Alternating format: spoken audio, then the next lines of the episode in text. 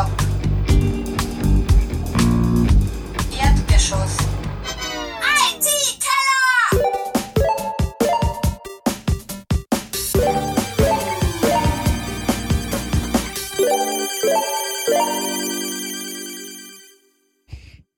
Ja, herzlich willkommen zum IT-Keller Nummer 15.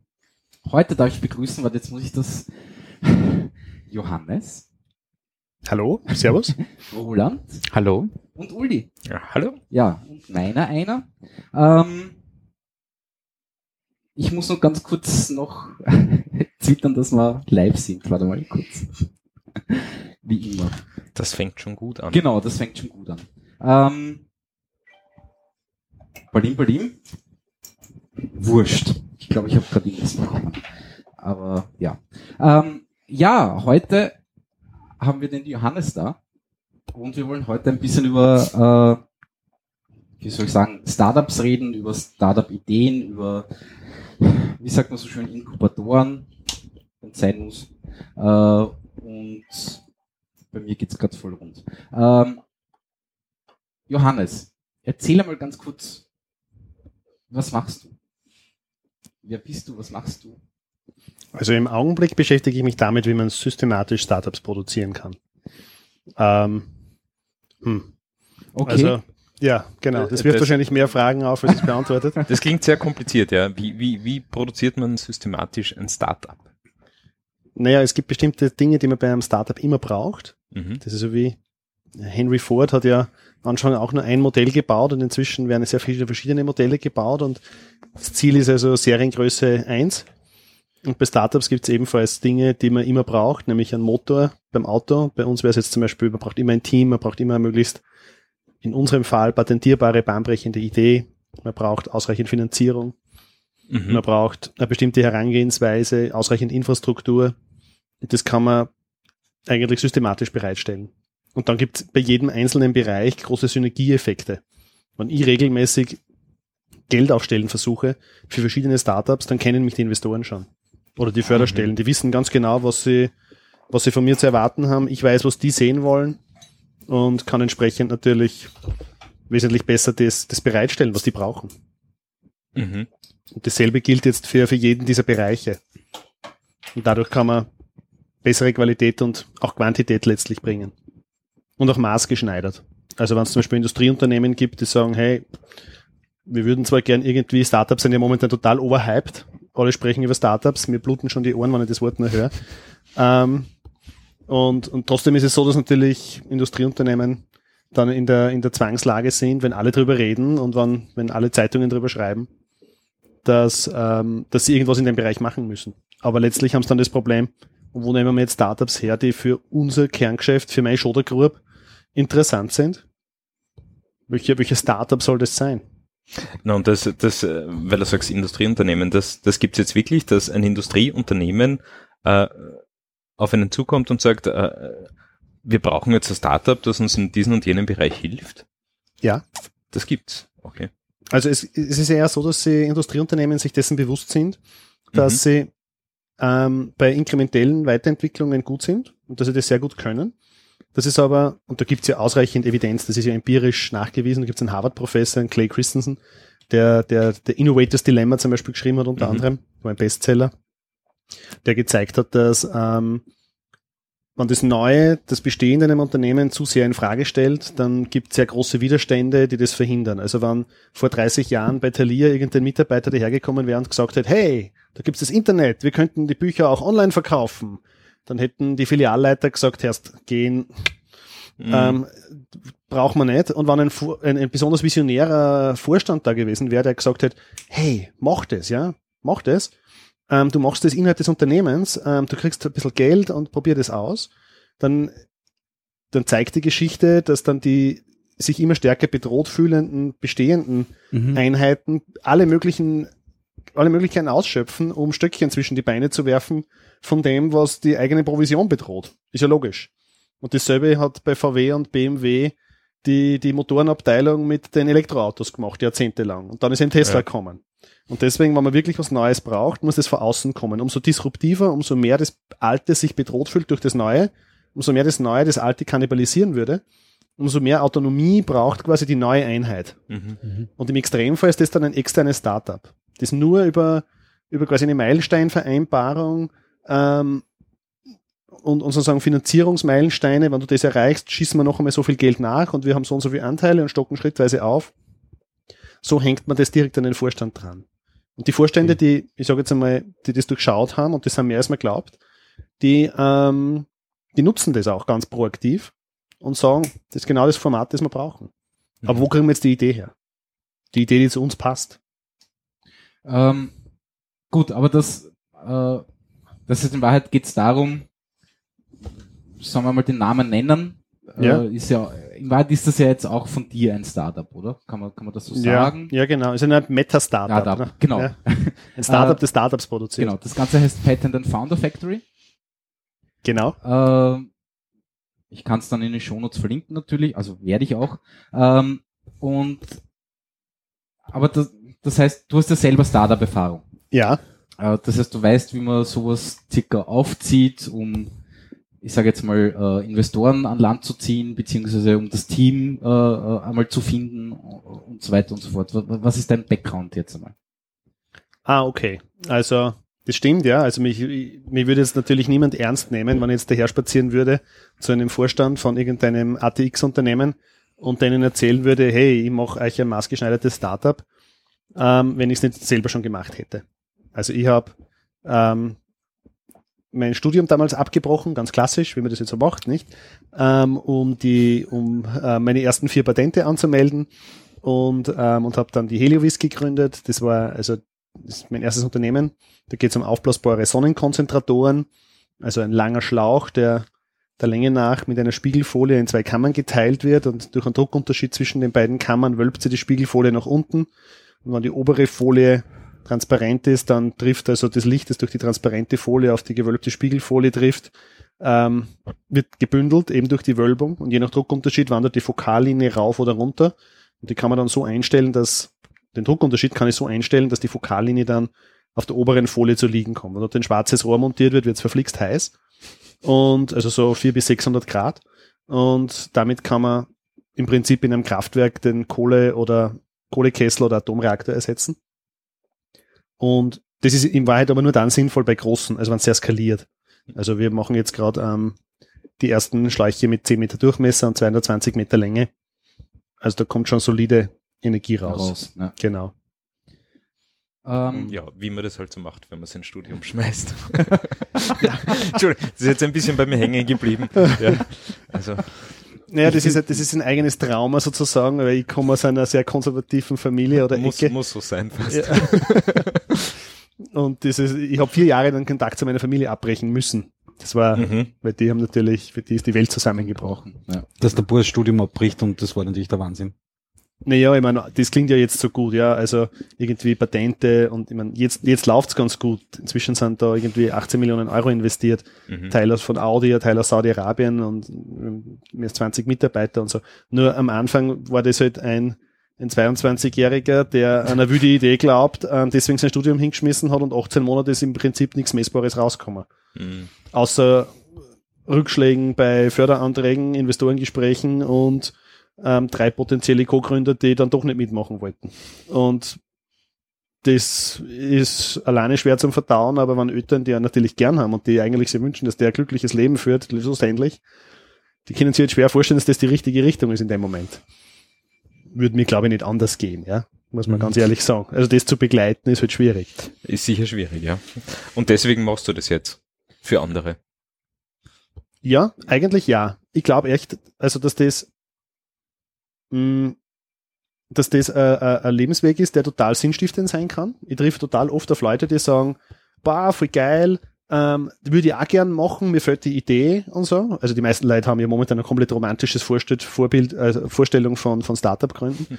Ähm, wobei alleine schon der Begriff Startup komplett verwaschen ist. Also es gibt Mhm. ja Leute, die sagen, hey, wir haben eine kreative Friseurbude gegründet, wir sind ein Startup. Ähm, aber ich glaube tatsächlich, ja, dass man, dass man nicht alle Gruben, in die ich reinplumpst bin, ähm, dass man da, dass da jeder da reinplumpsen muss, und Muss, würde ne? manchen Leuten das ersparen. Und viele, viele Dinge, die man, die man besser und schneller machen kann, glaube ich, kann man den Leuten ersparen. Ähm, gut. Das heißt, die Idee war jetzt, äh, diese Patent and, äh, äh, Patent and Founder Factory zu gründen. Genau. Ähm, wie läuft das ab? Also erklär mal kurz nochmal die Idee dahinter, weil ihm war das äh, am Anfang eh schon kurz, kurz erklärt, aber Ja, ja. ähm, Naja, im Prinzip eigentlich, eigentlich nicht einmal ganz, weil die ursprüngliche Idee war, also in Wahrheit ist es, ist es ein Suchprozess noch. Ja. Ähm, die Ja, Urs die nur, kurz, nur kurz äh, zum eingeworfen. Ihr habt quasi jetzt gerade frisch, also ihr macht gerade die erste Recruiting-Phase durch oder habt es gerade abgeschlossen, mehr oder weniger. ja, oder? wir sind jetzt mit den ersten vier Startup-Teams, oder ja, mit den ersten vier Teams sind wir gerade unterwegs. Ja. Ähm, und genau, also ich verbringe momentan den Tag damit, den Youngsters zu sagen, dass die Welt nicht zusammenbricht, wenn man was findet, was in irgendeinem Detail dem ähnelt, was wir vorhaben. ähm, weil der Mut ist da ist nicht schnell am Sinken und da gibt es also erstaunliche Effekte, die bei mir jetzt zwölf Jahre zurückliegen und inzwischen ist das für mich so, dass ich mir denke, hä, wo ist das genau das Problem? Und aber für die ist das wirklich dramatisch, weil die denken sich halt, oh Gott, eigentlich können wir nicht zusammenpacken. Vor zwei Stunden haben wir nur geglaubt, wir erobern die Welt übermorgen und jetzt, jetzt, Kommen wir drauf, es geht irgendwie alles nicht. es dauert vielleicht drei Tage länger. Ja, und okay. so ein Scheiß. Mhm. Ähm, gut, aber äh, nochmal zum Verständnis, das heißt, diese Patent and Founder Factory äh, tut jetzt genau was? Ähm, vielleicht beginnen wir woanders. Und zwar, ich habe vor ungefähr zwei Jahren ähm, von der industriellen Vereinigung das Feedback bekommen. Also die Heliovis war ein Startup, ich habe dann noch ein zweites mitgegründet. Da geht es um einen speziellen Reisekoffer, wo man knitterfrei sein Handgepäck im, im, im na, knitterfrei seinen Anzug im Handgepäck mitnehmen kann. Mhm. Und Sinnvolles Tool.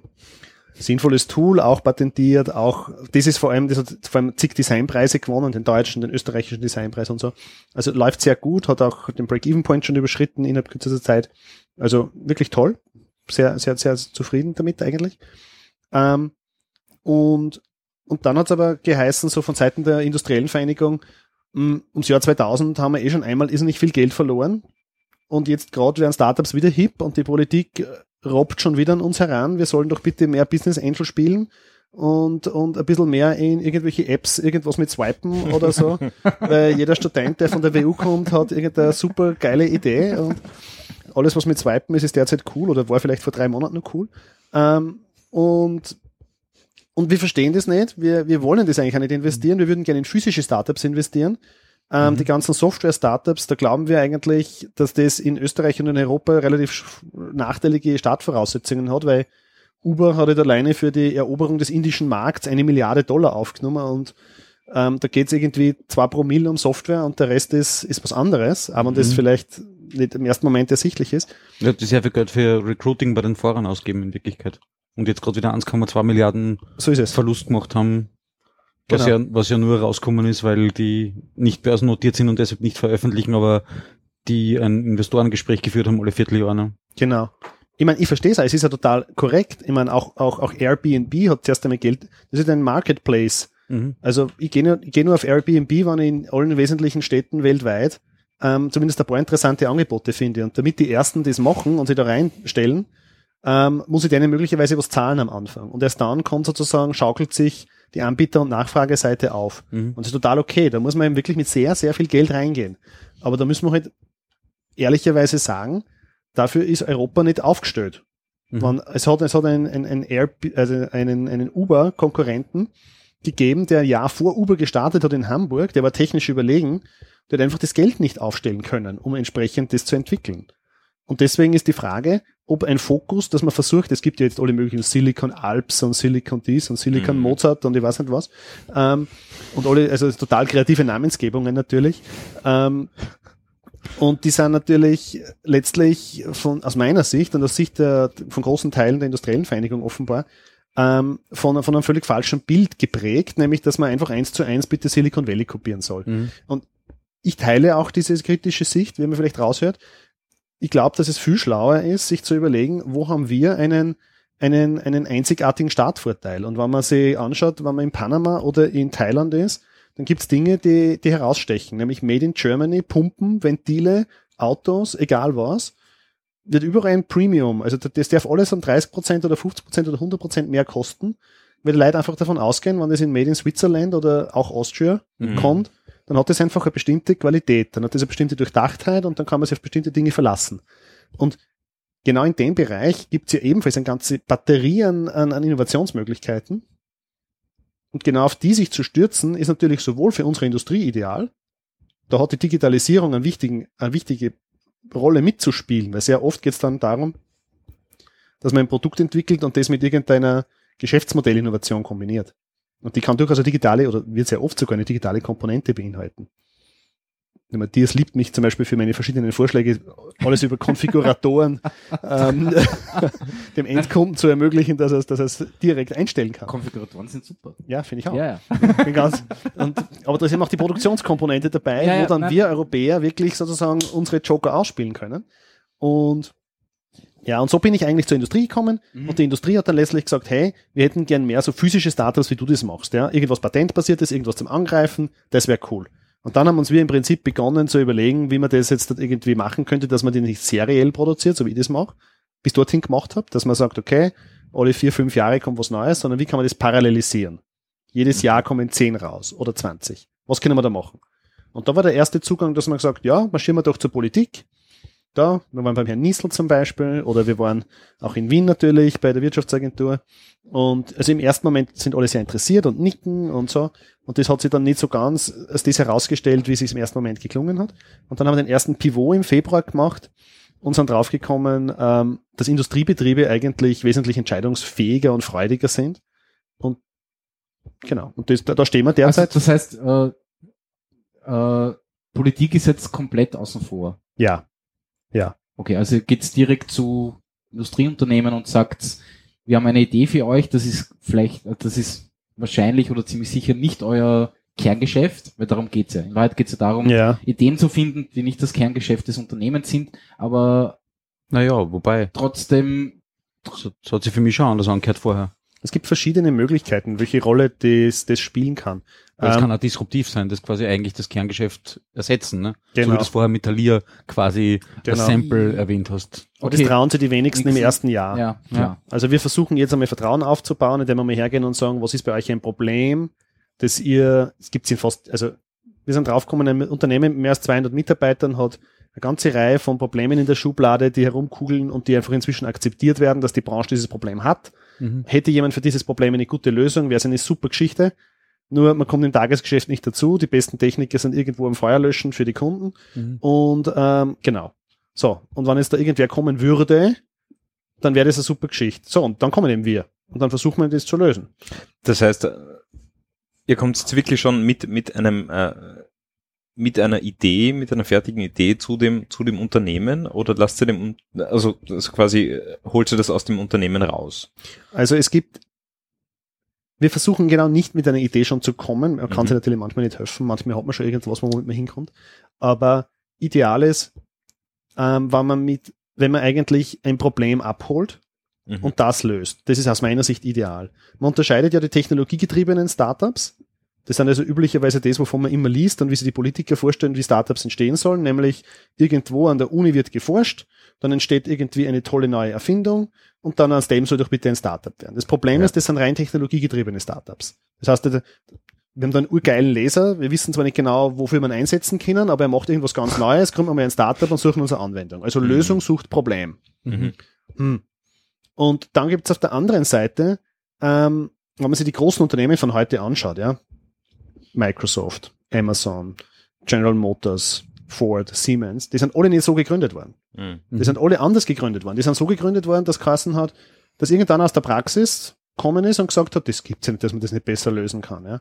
Und dann Mhm. komponiert der eine Lösung aus Bestandteilen, die, da kommt irgendein Teil aus Japan, irgendwas aus Deutschland. Also der lässt sich sicher nicht durch die Grundlagenforschung innerhalb der österreichischen Mhm. ähm, Nationalgrenzen ein, äh, irgendwie einlimitieren, komponiert daraus mosaikartig irgendeine Lösung, idealerweise ist patentierbar, spaziert damit zum möglicherweise zur Uni, sagt, hey, ich brauche euch sehr wohl noch, ihr habt so durchaus eine Rolle zu spielen, vielleicht nicht als Ideengeber, aber wir brauchen euer methodisches Know-how, wir brauchen eure Absolventen.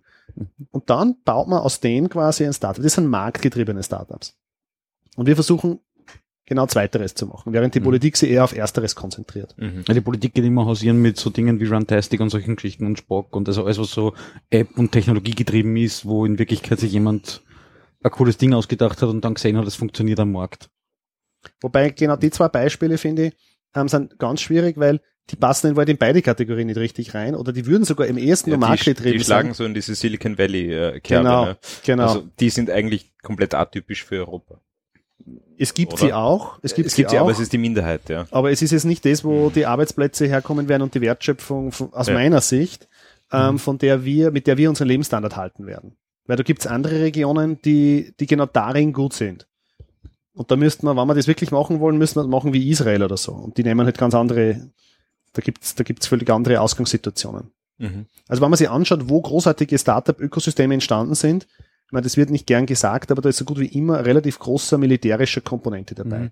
Also Silicon, Silicon, Silicon Valley ist ja auch so entstanden. Ne? genau, und Das Tel war- Aviv auch. Also, Ja. das, das, also ja, das, das Silicon Wadi ja. Mhm. Ja, ja. und China detto. Ja, also es ist immer so gewesen, dass es da große, na, Silicon Valley, du kennst die Geschichte offenbar, Kennen, ja. Ich Also habe mal drüber gelesen. Ne? Ich, ich, ich kenne sie nicht, erleuchte mich. Ähm, In Wahrheit ging es um Luftfahrt zunächst einmal. Ne? Das war das große Thema am Anfang. Mhm. Luft- und Raumfahrt. Ja. Und Raumfahrt, ja. mhm. Ja, also die Vorfahren der NASA, Vororganisation der NASA hat sie an der, an, an der, an der, an der Westcoast angesiedelt. Mhm. Ähm, dann die größte Luftwaffenstützpunkt nach dem Zweiten Weltkrieg.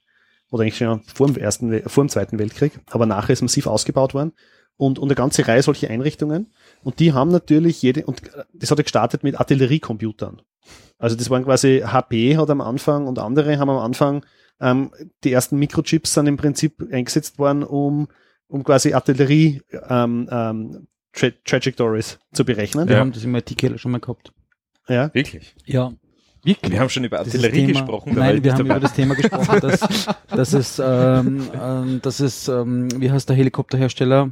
Martin, ähm, Äh, Lockheed Martin. Lockheed Martin, Martin, ja. mhm. Und die waren in Wirklichkeit der erste Treiber, der quasi in die Softwareindustrie gegangen ist, Mhm. woraus dann alles diese Dinge entstanden Ja, sind. Ja, ja. Ja. Und das ist klar, also das, dort, wo das Geld im Militärischen vorhanden ist, musst du erstens nicht ausschreiben.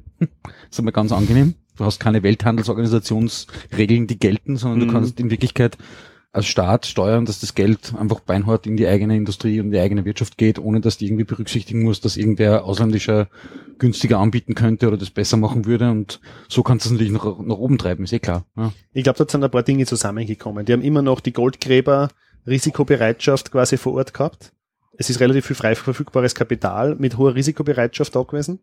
Dann hat es eine ganz okay Lokaluniversität gegeben, die Stanford geheißen hat, wo halt dann ein paar Absolventen begonnen haben, in den Militärbasen rundherum ähm, einen Markt zu sehen, der den latest Shit quasi abkauft, wo einfach in Europa kein Markt war. Hm. Mhm. Ganz einfach, ja. Die haben halt dann gebündelt quasi für Flugkörper und sonstige Sachen Steuerungen gebraucht und so, und das haben die geliefert.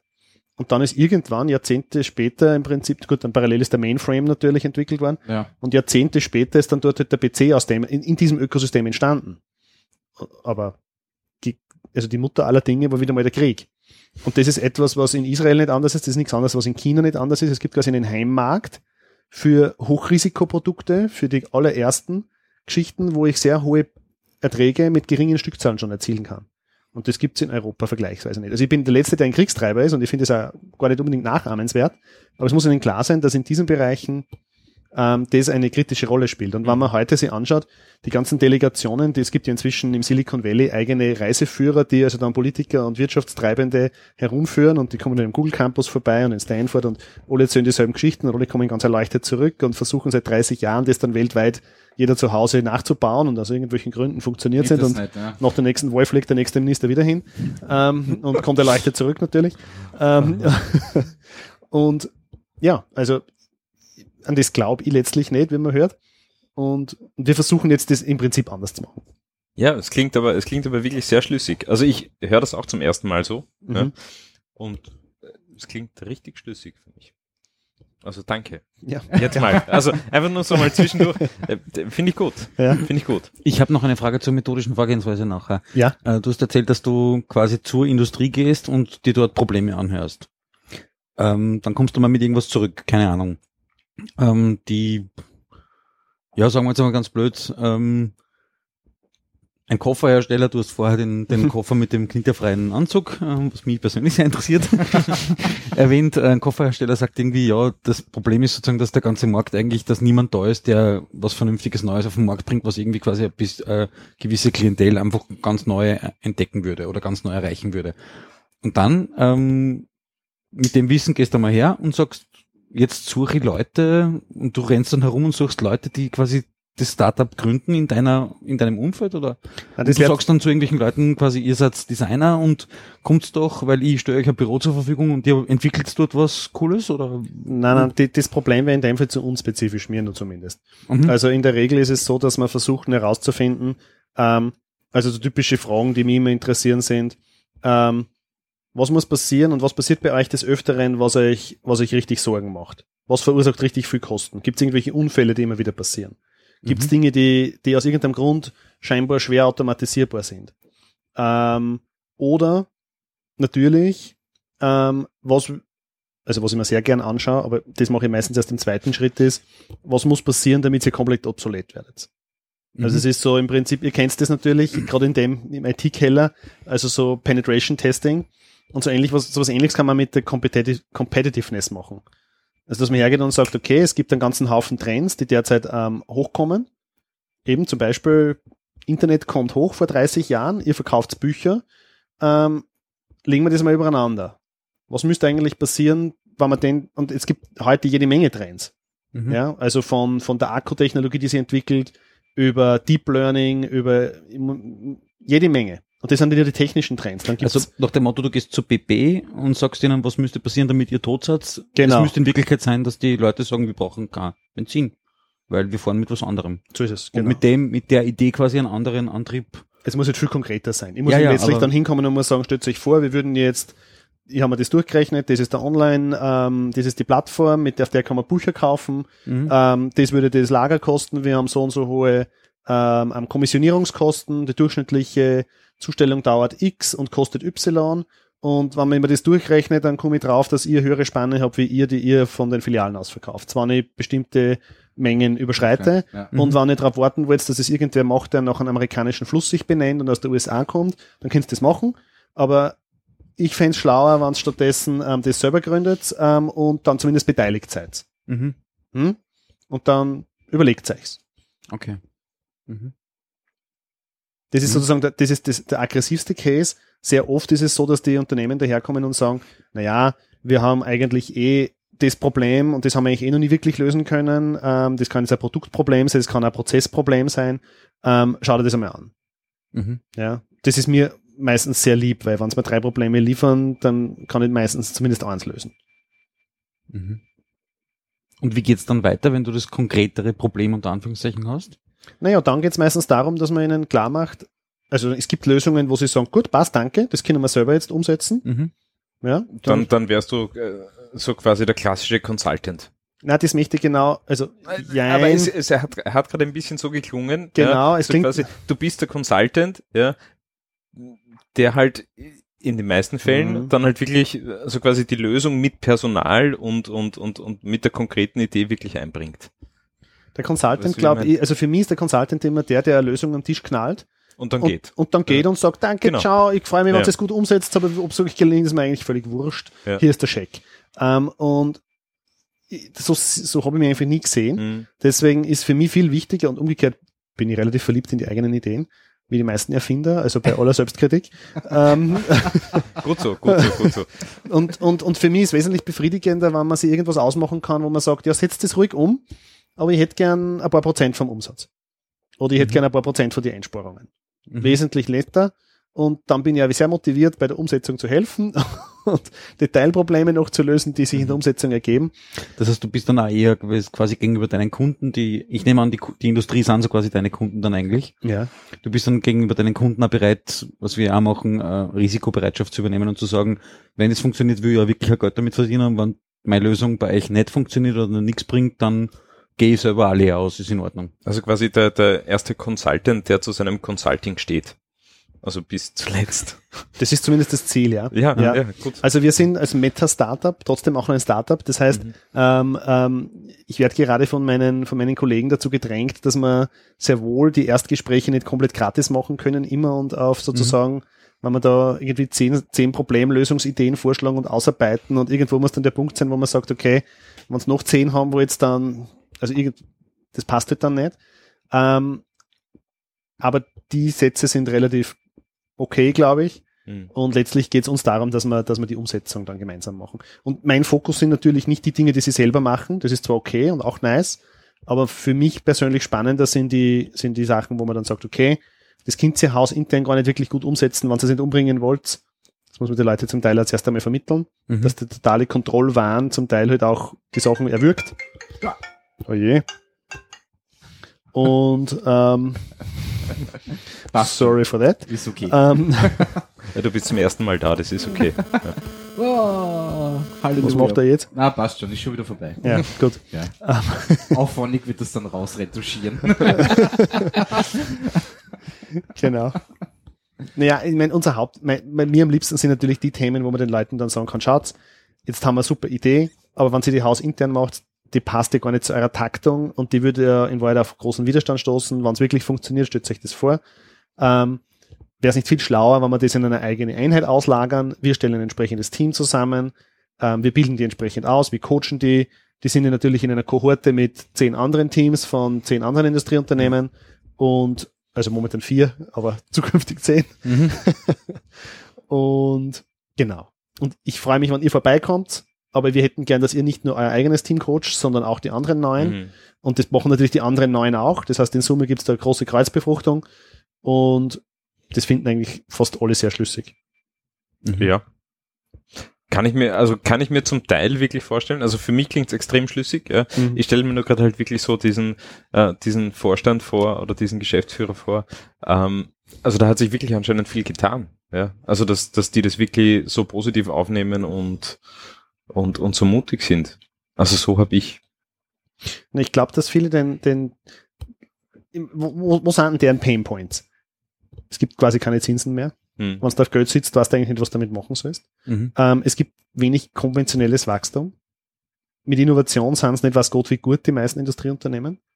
Das heißt, was sollen sie jetzt machen? Mhm. Das ist in Wahrheit eine, eine super Wie- Möglichkeit. Wie bekämpfst du den Glauben daran, dass das quasi unter Anführungszeichen unsere Leute sind eh so super, die kennen das, die kriegen das hin? naja, interessanter, das ist tatsächlich ein erhebliches Problem. Also die, glaube ich, deswegen frage ich das ja. die, die besten, die, die für uns interessantesten Unternehmen sind die ohne eigene Entwicklungsabteilung. Mhm. Weil sobald es eine eigene Entwicklungsabteilung gibt, ist der größte Gegner so einer Entwicklung. Also das ist eine interessante Dynamik. Wenn man dann sieht, der Vorstand will's, der Entwicklungsleiter will's auf keinen Preis. Mhm. Der, der, will, der sagt, ja, also da, da, da, da muss ja ein extremer Widerstand da sein. Naja, weil der steht, du musst dir vorstellen, der steht vor seinen eigenen Leuten und muss ihnen quasi unter Anführungszeichen eingestehen, dass er ihnen nicht zugetraut hat, das Ja, zu klar. entwickeln, was jetzt jemand Du extern stellst, macht. du stellst die Kompetenz der das- eigenen Leute macht in sie Frage. Das, macht sie das quasi unter Geheimhaltung? ähm, na, na, also bis Also, jetzt, bis jetzt ist ist die das- ist das so, Entwicklungsabteilung immer dass- eingebunden worden. Okay. Mhm. Ähm, und ich finde das auch richtig. Und man kann, also wir sind jetzt am Anfang, ja. Also ich lerne gerade jeden Tag sehr, sehr viel. Hm. Und, aber ich versuche schon, die, die Entwicklungsabteilung eigentlich mit ins Boot zu holen. Aber das Not Invented hier ähm, ist, ist, Syndrom ist natürlich, ist natürlich starr und es ist stark. Ähm, aber wenn mich, ich- letztlich ist es so, man muss, man muss quasi irgendwo dann, damit sie sich, da geht es um Sicherheitsgefühle. Mhm. Der zahlt gerade den Kredit für sein Haus ab und was er nicht brauchen kann, ist jetzt, dass irgendeiner daherkommt und seinem und dem Inhaber vom Unternehmen erklärt, dass eigentlich er eh nur inkrementelle Entwicklung macht und das wirklich Geile, das wird jetzt bitte ausgelagert. Ja. Hm. Da schaut er dann auf einmal nicht so aus, wie er ausschauen möchte und das verstehe ich ja. Und deswegen muss man letztlich, da bin ich auch noch dabei, besser zu werden, muss ich gestehen. Ähm, Es ist schwierig. Das ist sicher schwierig. aber da versucht man natürlich dann dem auch so irgendwie seinen Schrebergarten zu, zu definieren und zu sagen, also da bist du auf jeden Fall King of the Hill und wir machen eh was ganz anderes. Mhm. Ja, und das ist eh nur ergänzend. Mhm. Und ja, genau.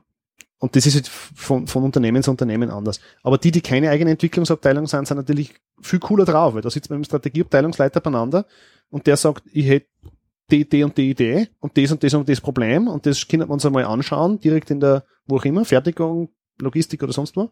Und dann schaut man dorthin und denkt sich, oh mein Gott, Das, das, ist, das könnte man wahrscheinlich wirklich anders machen. Und ich weiß nicht, wie es euch geht, aber bei mir ist es halt Ähm. so, wenn ich dann drüber schlafe ein paar Mal und irgendwann unter der Früh unter der Duschen.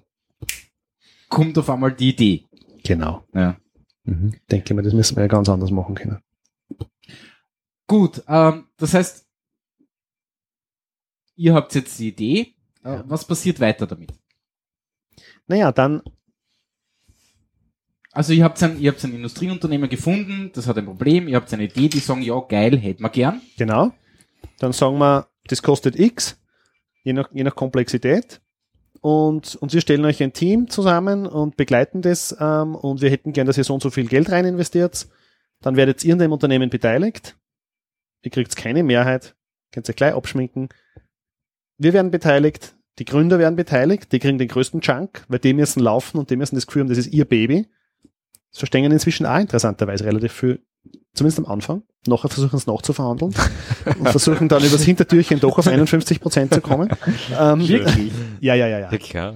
Ja, ja, voll konsolidieren müssen wir schlussendlich schon, Herr Höfler. Ah, okay. Ja, ja, ja. Aber, äh, Ja. na, aber ist interessant, wie viel bekommt das Industrieunternehmen, weil die investi investieren ja schlussendlich. die kriegen am Anfang 26 Prozent. Also Sperrminorität. Genau. Ja, Das, das müssen sie haben. und ja, ja das nein, nein, das ist total verständlich. Ja. Aber für jedes weitere Prozent gibt es keinen fixen Preis, sondern da wird zu Marktpreisen zu einem späteren Zeitpunkt, da räumen wir uns auch ausreichend Zeit ein, um Wert aufzubauen. okay. Mhm. Und dann können sie zu Marktpreisen auf 25, also auf 51 Prozent erhöhen. Das räumen wir schon ein. Aber ähm, wir sagen von vornherein, wir wollen da eine faire Evaluierung. Und wenn es einen verrückten Amerikaner gibt, der einfach sehr viel zahlt dafür, dann habt ihr Vorkaufsrecht. Mhm. Na, na, Aber okay. Zum selben Preis. zum selben Preis, natürlich. Okay. Weil sonst haben wir keine Perspektive gegenüber den, den, den Gründern und auch keine, sonst ist ja keine interessante Perspektive für uns. Mhm. Weil sobald 51 Prozent weg sind, ist der Marktpreis der verbleibenden Shares enden wollend. Ja, Mhm. klar. Klar. Genau. Mhm. Gut. Äh, weiter? Naja, genau. naja, ich meine, was machen wir dann?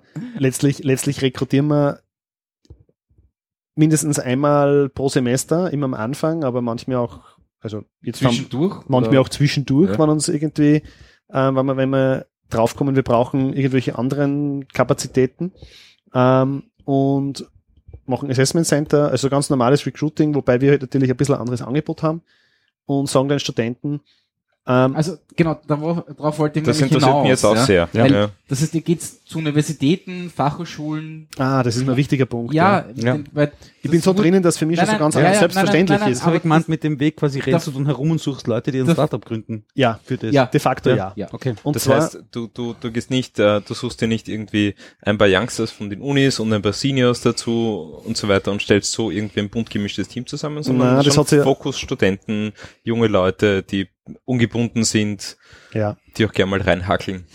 so blöd es klingt, aber es ist, äh, naja, ja. die das ist- Belastbarkeit von unter 30-Jährigen ist tatsächlich, ich bin inzwischen drüber, ich kann sagen, die sinkt irgendwann einmal. Eben, ja. Und du Ähm, hast ein Startup, wirklich? warum tust du dir das an? Ähm, Das ist schon fraglich, ja, weil, also, ich, ich, ja. also ich, ich glaube, es gibt für jede Reife eines Startups die richtige, das richtige Alter der Führungskräfte. Und, und es ist, also zumindest in meiner Erfahrung hat es nicht viel Sinn, mit, mit über 40-Jährigen darüber zu reden, dass sie beim Startup am Tag eins mitmachen.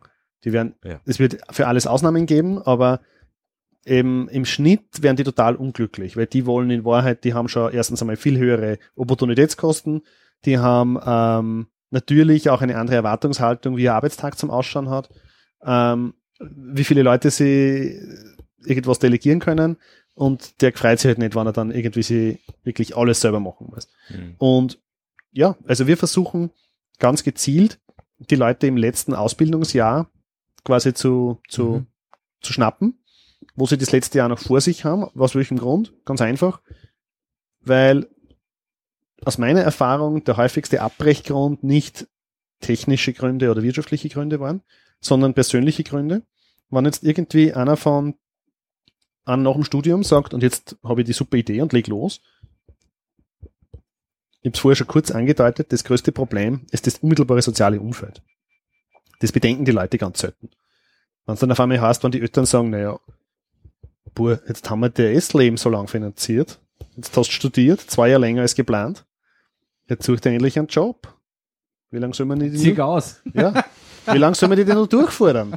Ja? Oder die Freundin, die dann sagt, na ja, aber meine beste Freundin, die sind jetzt gerade zusammengezogen und machen immer Urlaub und du, jetzt ist schon wieder eine Förderung angeblich nichts geworden, willst du denn endlich was gescheit suchen?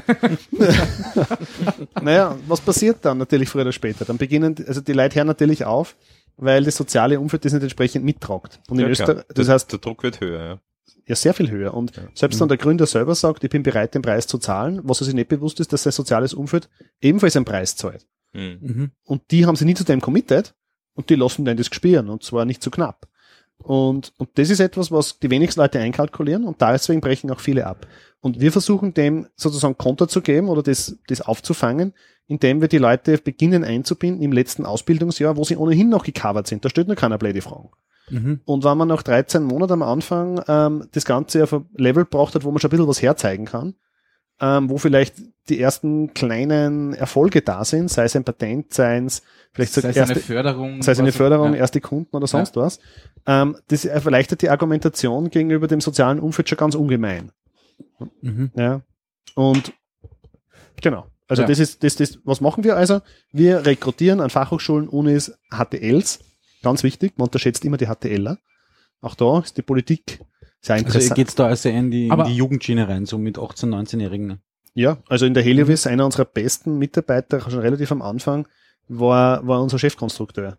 Das, Wirklich? das, werde, ich- das werde ich nie vergessen. Okay. Der war, der war, wie alt war der? Der war vielleicht 19 oder 20 Mhm. ähm, und ist da reingekommen, weil der, wir waren damals auf der TU Wien und dann ist, hat irgendwie der Professor gesagt, ja, da habe ich so einen Bachelorstudenten, schaut sich den einmal an, der will da irgendwie seine Bachelorarbeit bei euch schreiben. Und der ist da irgendwo im Eck hinten gesessen, so ein bisschen nerdig und hat irgendwie da herumkonstruiert. Aber jedes Mal, wenn ich vorbeigekommen bin, ist wahnsinnig viel weitergegangen in der Zwischenzeit. Dann habe ich ihn irgendwann mitgenommen in die Werkstatt und habe jetzt mir da irgendwie herumgeschickt und habe mir gesagt, wo er aufpassen muss und so.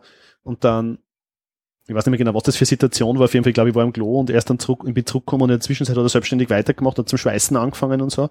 Und es war dann relativ schnell klar, wer da eigentlich sie auskennt. Kennt. Ja. Und wer, und wer eigentlich, eigentlich gescheiter fragt, was jetzt das nächste Schritt sinnvoll wäre.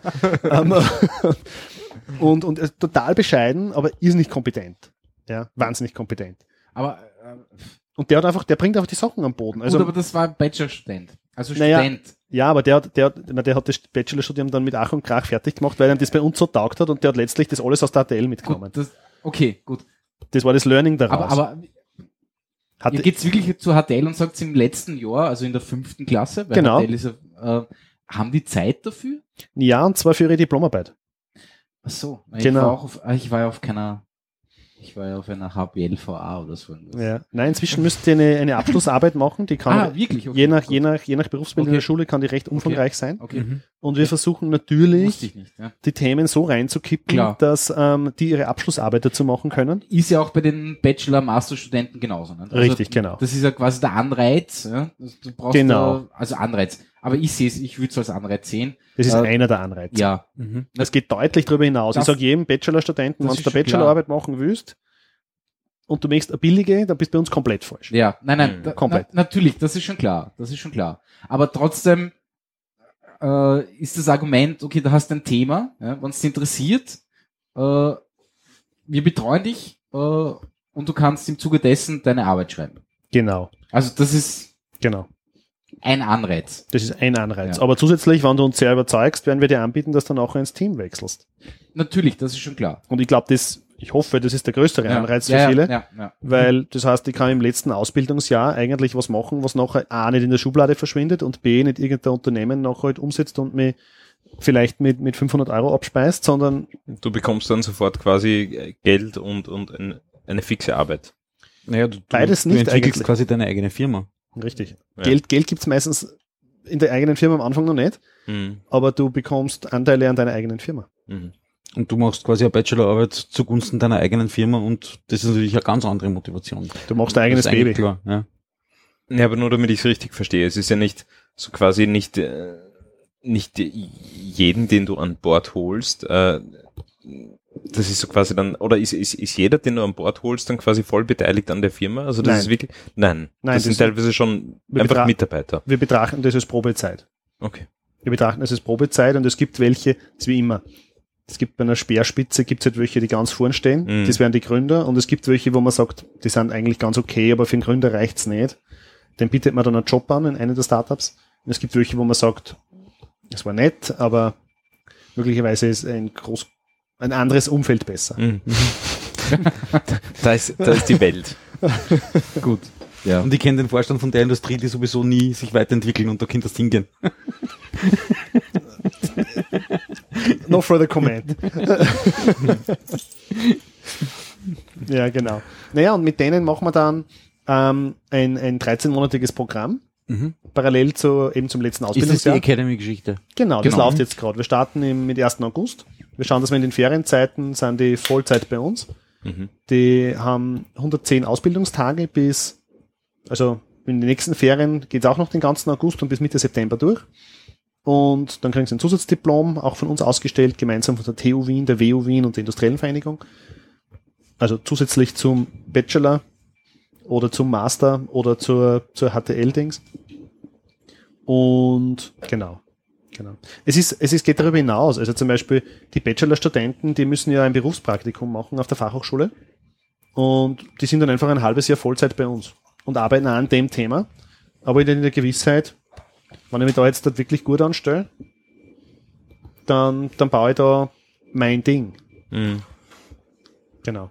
Und, und ähm, das wird auch anerkannt dann, dann von der FH oder was auch immer als, als Also von den FHs, mit denen wir bis jetzt zusammenarbeiten, ja. okay. Aber wir stehen noch ganz am Anfang und eben weil das Startup-Thema derzeit so hip ist, auch da haben wir ein bisschen das Problem, es ist wurscht in welche, ich glaube inzwischen, du kannst in jede Volksschule reingehen, die haben ihr eigenes Startup-Programm gerade und sind urstolz drauf und da hast du auch so einen ähnlichen Effekt, wie wenn wir vorher bei den Entwicklungsleitern gesagt haben, das ist auch so ein Not invented hier. Aha, ihr macht was mit Startups und Studenten. Ja, das haben wir auch schon. Aha, ja. Also wir machen da jedes Semester ähm, zwei Vorträge. Was macht ihr jetzt dort genau anders? Das ist ja das Gleiche, oder? Schön. ja. Also, genau. Und jetzt gerade sind wir dabei, das zu erweitern. Da, da bin ich schon gespannt. Ähm, da kann ich jetzt noch nicht zu viel verraten. Das wird erst im Oktober gelauncht. Aber mit einer österreichischen Bank gemeinsam versuchen wir was zu machen, wo, ähm, wo wir Berufstätigen anbieten können, dann glauben, also bin relativ zuversichtlich, wir werden denen anbieten können, dass also Berufstätige, so bis 35, sagen können, okay, ähm, ich kann mit einem, mit einem Bezug von 1500 Euro zwei Jahre lang mir anschauen, ähm, Vollzeit, ähm, ob das ein Lebensweg ist für mich oder nicht. Also statt 13 Monate Teilzeit für Studienabgänger Okay. können dann ähm, Berufstätige ähm, mit sozusagen zumindest abgefedertem persönlichem Risiko ähm, sich das zwei Jahre lang anschauen. Also nicht alle, die werden vorher natürlich ziemlich Nein, nein, gescreent und getestet und das ja. wird man nicht jedem anbieten können, weil da steckt dann wirklich Risikokapital dahinter. Aber das Risikokapital wird erstmalig dann nicht mehr in die Unternehmen, in Startup investiert, sondern in den Menschen. Also Mhm. selbst wenn der dreimal sagt, ah, ich probiere doch was anderes, Mhm. ist auch okay. Mhm. Okay. Aber das können wir dann besprechen, da kann ich jetzt noch nicht so viel verraten. Da bin ich noch, Ja, klingt spannend auf jeden Fall. ja, ich glaube, das wird wirklich spannend. Mhm. Cool. Gut. Haben wir es jetzt genug erklärt? Gibt's noch, also, also, ich meine jetzt, äh, Also- einen Founder Factory. Wie das funktioniert oder, oder habt ihr noch Fragen? Ich habe eine ganz Ich- blöde Frage an dich. Mach mal. Brauchst du einen Job? Ich mach das, nein, Also, dann ist nicht Ich so blöd. Wie ist das mit den 1500 Euro? auch nicht, um Gottes Willen, nein. Das, das, da habe ich genau das Problem, das er vorher angesprochen hat, zum Thema, dass du ab einem gewissen Alter einen gewissen Lebensstandard und Opportunitätskosten und das ist irgendwie ein bisschen schwierig. Nein, die, äh, die Frage ist ganz banal. Äh, ich mache das quasi in ähnlicher Form. Ich habe so eine Art unausgesprochenes Abo bei einer Fachhochschule, wo wir jedes Jahr an Studenten zum Bachelorsemester quasi als Praktikanten herholen und dann fix anstellen. Das mache ich seit fünf Jahren. Ja? ja. Ich habe nur das Problem, dass die meistens ihre Bachelor-Themen schon vorher festgelegt haben. Da müsste man einfach nur auf den Universitäten präsenter sein, oder? Also vorher quasi im Herbst hingehen, um dafür zu sorgen, dass der, der im Februar zum Praktikum kommt, dass man mit dem quasi bereits ausmachen kann, was seine Bachelorarbeit wird. Also das ist bei mir die Voraussetzung. Weil wer mit Thema kommt, dem sage ich, schau, das ist jetzt einfach nicht der Match, den wir suchen. Okay. Es gibt auch genügend, die sehr gut Aber sind. du, du machst ich schon so, dass du sagst, du- du schickst ihn eigentlich nicht weg, weil er jetzt nicht gut genug wäre, sondern weil das nicht zu deiner Idee passt, dass die Bachelorarbeit quasi Teil des Projektes und Produktes ist, das Genau. nachher entsteht. Genau. Und wenn du sagst, das Produkt brauche ich nicht, dann wird der auch kein Praktikant bei euch fertig aus. Es geht einfach nicht aus, man. Der, sie, der ist ja nicht alleine. Der, wir nehmen nicht einen Einzelnen, sondern die sind dann zu viert oder was, oder zu sechst. Und da ist ein Betriebswirt mit, das ist ja interdisziplinär, das ist ja die Idee. Da kommt der Betriebswirt ähm, von der einen, von der WU und ein TU-Student mit einem HTLer und mit, ähm, mit, mit zwei Fachhochschülern zusammen. Ja? Und die kommen von mir aus noch einmal aus anderen Fachrichtungen, vom Holztechnikum oder sonst wo. Und was sie einfach nicht ausgeht, ist, Aber erstens einmal, schlagt, schlagt ihr denen die Themen vor und sagt ihr, wir brauchen jetzt Leute, die das machen? Okay. wir definieren das Startup-Thema und suchen dann dafür die Leute. Okay.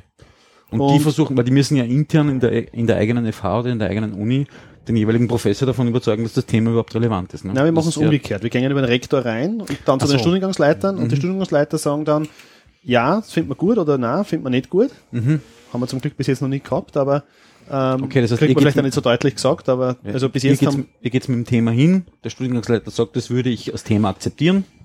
Und das Ja. kann jemand bei meinen Studenten als Bachelorarbeit machen, das ist in Ordnung. genau. Und dann geht sie quasi in die Klasse rein und fragt, wer sich dafür interessiert, soll sich bei euch bewerben. Eigentlich, eigentlich pitchen wir meistens das Programm und sagen dann übrigens, wir arbeiten an den fünf Themen oder an den zehn. Und da brauchen wir nur zwei Mechatroniker und da brauchen wir drei und da brauchen wir einen und da brauchen wir auch einen und da brauchen wir keinen. Aber wenn einer von euch glaubt, der ist urgut und der möchte trotzdem mitmachen, sagt uns Bescheid, wir finden vielleicht eine Lösung. Und ihr könnt sich dort bis dahin bewerben. Und dann ist das Assessment Center und so weiter. Genau. Und ja, also ich war ganz überrascht, wie, wie dilettantisch wir das präsentiert haben und wie gut es trotzdem angekommen ist eigentlich. Also, Was glaub, du mit, ich glaub, es- Bauernpoint hingegangen oder bitte? bist du mit Bauernpoint hingegangen oder? Ja, tatsächlich. Also nein, nicht wirklich. Wir haben eine Grafikdesignerin, die hat mich dann kurz vorher noch abgefangen. Also die ersten paar Mal bin ich so, aber dann hat sie es auf ein PDF umgestellt ähm, und es schaut ein bisschen besser aus, aber ähm, ich bin natürlich trotzdem mit einer einzigen Vorstellung sowohl zu den TU-Studenten als auch zu den WU-Studenten gegangen. Nachdem ich eher den technischen Hintergrund habe, haben wir jetzt fast 14 Techniker und, und zwei Leute von der WU. Wobei mir vorher gesagt Es worden gibt- ist, Es gibt ja eine, eine Juristin, gibt eine Wirtschaftsjuristin, genau. Ah, Wirtschaftsjuristin ist. genau. Okay, ja, die kommt von der WU, genau. Okay, okay. Genau. Also wir haben tatsächlich da auch jemanden aufgegabelt, aber es war ähm, also offensichtlich dürfte, obwohl es, also mir ist ja vorher genau das Gegenteil gesagt worden. Mir ist gesagt worden, schau, Techniker finden wird schwierig, Johannes, ja, aber du wirst dich vor WUlern nicht erwehren können. Und offensichtlich ist es dann, je nachdem, wie man sich dann präsentiert, auch umgekehrt. Naja, Ja. typische Viola will wahrscheinlich irgendwie zu Ernst Young und zur KPMG und so und fertig. Nein, nein, das hat sich geändert. Also früher wollten sie zu Investmentbankern, zu Goldman Ja. Sachs, dann wollten sie zu McKinsey und jetzt inzwischen ist es urgeil, wenn man sein eigenes Ding macht. Aber, ja. aber das eigene Ding muss auch so einfach verständlich sein, dass es den anderen Mhm. WU dann erklären kann. Und da entsteht die Schwierigkeit. Und, und tatsächlich war die Schwierigkeit, ist uns dann leider zu spät feedgebackt worden. Ähm, es macht sehr urgeile Themen, aber ähm, wofür braucht man bei ähm, Insektenzucht ähm, aus, aus Lebensmittelabfällen, um ähm, Monsanto ähm, Soja-Importe zu reduzieren und Fischmehlimporte zu reduzieren? Wofür braucht man da jetzt genau Betriebswirte? Ihr braucht doch da nur Boko-Studenten und Techniker, oder? Ganz ehrlich, das, Das, ich verstehe das heute nicht, wie man Nein, das, das- aber da das, studiert jemand schräg. Wirtschaft. Schräg. Ja? Und es geht um Firmengründen. Der muss einfach Und, sagen, und ja, da dabei. Wird, ein, ja. wird wirklich gefragt, wozu braucht man da einen Wirtschaftler? Ja, wir werden das nächstes Mal natürlich Also- stärker betonen, aber Ja, ich ja, habe gedacht, aber- das aber- ist selbsterklärend, dass wir immer wen Absolut. brauchen, der einen Businessplan schreibt, der die Supply Chain in den Griff kriegt, der irgendwie das Team organisiert und aufbaut. Also Also ich, ich, ich, ich kann dir, ich kann dir, ich kann Quark, dir einen oder? Tipp geben. Ich kann dir einen Tipp geben. Es, ich schaue gerade sehr, sehr, sehr gerne die Serie Silicon Valley. Ja, und da geht's um, um Startups und äh, einen Inkubator und seine Inkubis, wie er sie nennt. Ähm, und da gibt's auch in diesem ganzen Team gibt's eben einen so quasi einen WU-Studenten, ja, und der wird von Folge zu Folge wichtiger und wichtiger. Also vielleicht drückst du einfach den Leuten so ein Blu-ray-Set in die Hand, ja, damit sie das verstehen. Ja. Ja, Weil das ja. ist wirklich einer, einer der wichtigsten Personen. Ja, und es wird von den Technikern total unterschätzt, aber ich war überrascht, dass auch die WUler dann ihre eigene Rolle unterschätzen. Und die haben wirklich so gemeint, naja, Interessant, wenn es nicht ein, ein, ein kleines App-Startup ist, wo wir quasi selber definieren, was das sein soll, Aber selbst da. na, selbst da ist es so, dass, also die glauben halt irgendwie, das besteht vor allem aus dem, dass man das Produkt macht. Mhm. Aber es geht halt auch darum, dass man es nachher verkauft und dass man es produziert und dass man die Organisation hochzieht. Und ähm, mir war, ich hätte, ich wäre davon ausgegangen, dass ein WUler das zumindest selber bewusst ist, für was er eigentlich gerade lernt. Ähm, aber das werden wir nächstes Mal viel stärker betonen, ähm, dass, dass wir tatsächlich eine Anwendung, spannend, ja. eine Anwendung für ihre Ausbildung gefunden hätten. Also, ja. Ein Startup nur mit Technikern funktioniert das? Weiß gar nicht. Die verheizen doch die, die ganze Kohle für Flatscreens und, und, und Da bin ich mir, da bin ich mir gar nicht so Lasertag sicher. spielen. Da bin ich mir gar nicht so sicher, aber das Sta- das Startup, also es wird schon irgendwas hervorbringen. Die Frage ist sozusagen wirklich, ob es jemals auf den Markt kommt. Ja. Und das merkst du ja eh, ich meine, das merkst du ja auch an diesen, ähm, an diesen binschigen, wirklich billig runtergetretenen Startup-Shows, die es in den Privatsendern gibt, wo irgendwie zwei Minuten Zeit sind, um irgendwie eine coole Idee vorzustellen. Wenn dort Ja. nur die Techniker stehen, dann siehst du ja schon, dass das, Das quasi auch bei den nicht. Investoren nicht ankommt, weil die nicht einmal eine vernünftige Präsentation auf die Reihe Ja, kriegen. vor allem am Ende vom Tag geht es um die Zahlen und, Genau. und, und, Und vor wenn du allem nicht erklären- nicht erklären können, wie damit am Ende des Tages Geld verdient werden könnte. Und wenn nicht klar ist, wie man Geld verdienen kann, findest kein Investor, der in ein Projekt reingeht. Außer, Ja, er, hat meistens selber, außer er hat selber so eine geile Idee und will dann in Wirklichkeit das Produkt billig abkaufen. Ja, Und denkt sich, ha, ich weiß den Rest. ja, ich weiß den Rest und ich werde ihnen quasi das, ich steige da billig ein und mache dann in Wirklichkeit eine Cash-Cow draus. Ja. typische Frage, die ein reines Technikerteam nicht beantworten kann, ist, aber das können auch viel, generell viele, viele, also man sieht in Wahrheit die Reife eines Teams oft, also eine erste Frage, die ich immer stelle, ist, ja, wie viel Geld braucht's denn? ja, das ist schwierig. Wie viel Geld braucht's denn für den nächsten Schritt? Und dann, wenn sie gut aufgestellt sind, dann können sie sagen, naja, wir haben drei Szenarien. Wir haben da ein Base-Case-Szenario, mit dem kommen wir so und so lang durch, aber entwickeln wir uns nicht prächtig. Was wir eigentlich vorhaben, ist das. Aber wenn wir irgendwie einen coolen Typen finden, der, der an uns glaubt und den wir mit dem und dem überzeugen können, dann können wir das und das machen und dafür brauchen wir Y3 ähm, statt Y2 und Y1 als Betrag. Und, und das können erstaunlich wenige beantworten.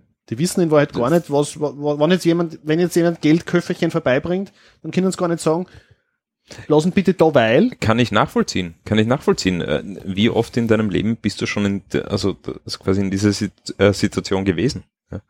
Das dich des Öfteren. Als Gründer kommen wir in die Situation. ja, als Gründer. Ja. Ja. na, Aber, aber du- davor und, und du gründest ja nicht so oft im, im Regelfall. Ja, deswegen aber ist, glaube ich, ganz gut, wenn man dann mit Leuten zusammenarbeitet, die schon gegründet haben. Eben. Ich verstehe eben, das aber eben. auch, weil ich, ich könnte zum Teil bei unseren Produkten zum Beispiel, die ja quasi zum Teil auch so sind, dass man damit hätte ein Startup gründen können. Mhm. Ich könnte die Frage momentan auch nicht spontan beantworten. Das ist ein Problem. Du Weil solltest, denken- du weil solltest den- weil mir diesbezüglich die Hausaufgaben machen, Genau. die Fragen beantworten und die dann gegebenenfalls einen Investor suchen, um einen Spin-out draus zu machen. Ja. Weil sonst ist es so, dass ähm, möglicherweise eine Technologie als Produkt irgendwo in der Schublade ist und ein bisschen vor sich hin tut, aber man in Wahrheit ähm, halt, keine Ahnung, irgendwas zwischen 100.000 und 2 Millionen Euro bräuchte, um das entsprechend hochzufahren und das Potenzial tatsächlich zu nutzen. Mhm. Und das ist ja mal schade, wenn das nicht passiert, weil man halt das vor sich hin vegetieren lässt auf Ja, mittelmäßigem wenn man Niveau. so, wie wir zum Beispiel halt genau aus dem Cashflow finanziert und sagt irgendwie, man entwickelt neben dem Kerngeschäft quasi das Produkt Ja. weiter und nutzt jede freie Minute, um das Produkt weiterzuentwickeln, aber es ist quasi Cashflow getrieben und nicht Investment getrieben. Wo eine investmentgetriebene Geschichte natürlich ganz anders ausschauen wird, weil du einen anderen Marktauftritt machen könntest, ähm, auch in die, in die Werbung ganz klassisch gehen könntest mit, mit Naja, den die- Produkten. Und dann ist die Frage natürlich, ich weiß nicht genau, wie die Branche ist in dem Fall tickt, aber sehr oft ist es halt so, wenn die Zeit reif ist, damit man etwas macht und das wird Cashflow getrieben entwickelt, ist das größte Risiko, dass irgendwo anders jemanden gibt, der aber eine ähnliche Idee hat und der das nicht Cashflow, sondern Investoren getrieben macht. Das heißt, der haut sich mit voller Kraft drauf, während man selber halt nur mit, mit, mit 20% Kraft das macht. Und am Ende ist es der Winner takes it all in vielen Märkten. Ja. Ähm, und dann ist man selber mal relativ sicher nicht der Winner. Vor allem im digitalen Business ist der Winner takes it all. Ja. Right. Und dann, da gibt's halt eine relativ einfache Strategie. Und zwar schnappen Mhm. Und sagen, warum unbedingt nur Cashflow getrieben. Ich meine, wir haben in Österreich sehr oft, ist nicht auf dich adressiert jetzt, aber wir haben sehr oft das Problem, und ich habe sehr oft das Problem im Dialog, dass wir nur so ganz tief geprägt sind von dieser Erbhof-Mentalität. Ja, also ein Erbhof, der hat eine limitierte Fläche. Es ist ganz klar, wenn es den beliebig oft zwischen Erben aufteilst, irgendwann kann er die Familie nicht mehr ernähren. Das heißt, ich muss 100% der Anteile behalten. Das Allerwichtigste, weil ich kann einen Kuchen nicht größer machen. Nur wenn ich IP, also Intellectual Property, äh, Know-how-basierte Unternehmen gründe, dann ist es so, dass ich den Kuchen vergrößern kann. Da gebe ich sofort 50% oder 25% der Anteile ab, wenn der Wert dafür, oder sagen wir mal so, ich gebe den Wert, ich gebe gern 50% ab, wenn der Wert sich mehr als verdoppelt. Ja, klar. Dann sind meine verbleibenden 50% nämlich in Wert in Summe gestiegen. Ja. Und das ist aber etwas, was ähm, dem Durchschnittsösterreicher also ganz schwer fällt. Ja, ganz schwer. Und ich meine, ich, ich, ich gestehe, mir, mir ist das auch sehr lange sehr schwer gefallen und leicht fällt es mir immer noch nicht. Also tendenziell sitze ich lieber auf Anteilen, die weniger wert sind. Also da gibt's immer diesen Witz, hättest gern, wie geht der Spruch, hättest gern 100% von der Würstelbude oder 2% von Mercedes. ähm, und der typische Österreicher, von dem, von dem, wie er sich im Alltag in, in dieser, in, in der Entscheidungssituation verhält, votiert ganz klar für die Würstelbude. Ja, klar. Ja, natürlich. Weil da ist er ja der King of the Hill. Ja. Ja. Haben uns ein sehr kleiner Kill, also. Hill ist. Ja. Ja. Und, und deswegen gibt's da große, glaube ich, Potenziale von Dingen, die sich ganz anders entwickeln könnten, wenn man, ähm, ja, wenn man, wenn man quasi Teile und herrsche. Ja, Ähm, spannend, weil das ist, das ist wirklich im Österreicher nicht drinnen. Ja. Das ist, Ah, ich glaube, das betrifft nicht nur Österreicher. ja, aber es ist, Oder- es ist schon, Prinzipiell es ist Prozentrechnen schwierig. Ne? Ich glaub, aber, aber ich könnte mir vorstellen, Nein, dass nein, das zum das Beispiel in einem Land wie der USA, wo sozusagen das große, weite Land ist und wo der Staat heute noch, oder in Kanada, kannst du im Prinzip sagen, das Waldstückel hätte ich gern, würde ich gern bewirtschaften, dann kannst du den Claim abstecken und das kehrt dann dir. Und das ist einfach eine andere, das prägt eine andere Art des Denkens, weil du sagst, ja. hey, da gibt's einfach Ja. pft, Ja. Möglichkeiten. Ja, Und wenn du ja. bei uns sagst, ich würde gern von meinem eigenen Grundstück leben, aber da gibt's keinen Bauern, der mir ein Fleckerl verkauft, weil jeder sitzt halt drauf und verkaufen tut man Grund nicht, Mhm. ähm, dann ist das etwas, was uns, glaube ich, seit Generationen geprägt hat. Und die Amerikaner sind nicht anders geprägt. Die leben in einer anders bei uns, konstituierten bei uns ist die Prägung definitiv da. Ja. Das habe ich das letzte Mal vielleicht schon erwähnt. Ja. Also quasi, äh, mach ja nichts kaputt. Ja. Nimm dir das, was da gehört, ja, aber nichts kaputt machen dran. Ja. Und das ist sicher ein Problem in unseren Köpfen. Ja. Nicht zu viel dran, nicht zu wenig, einfach nur schauen, dass das so bleibt, wie es immer war. Ja, du merkst das an der Mentalität und ich merke es an meiner eigenen Mentalität. Ja, natürlich. Du schaust natürlich schon drauf zum Thema, ich habe da eine Idee gehabt und eigentlich will ich die nicht teilen, sondern wir entwickeln das und wir haben ein gutes Team und die machen das schon und Genau, nichts du kaputt kommst machen. ja. an, genau, du kommst aber irgendwann an den Punkt, dass du denkst, ja, ich verkaufe das Produkt jetzt auch XY mal und das macht einen Umsatz. Der Umsatz quasi deckt die Entwicklungskosten. Das ist schön, ja, aber eigentlich, wenn man quasi irgendwie So richtig zum halbe, Fliegen äh, genau, wenn du eine halbe. Million hättest und nur fünf Leute einstellen könntest, die das Produkt echt quasi zum der ersten fertig äh, produzieren und du dann natürlich auch das Winner Takes It All Modell hast. Ja. Vertrieb, du genau. musst natürlich in den Vertrieb investieren, brauchst Und- nur mehr eine Million. Genau. Und, Und dann, dann, würde ich eine andere Frage stellen, wann das, wann das so ist. Ähm, das verstehe ich ja. Nur aus dem Cashflow kannst du jetzt nicht möglicherweise ein, zwei, drei Ideen machen. Nur wenn das, wenn du kreativ bist, dann hast du ja möglicherweise mehr als die, diese ein, zwei, drei Ideen.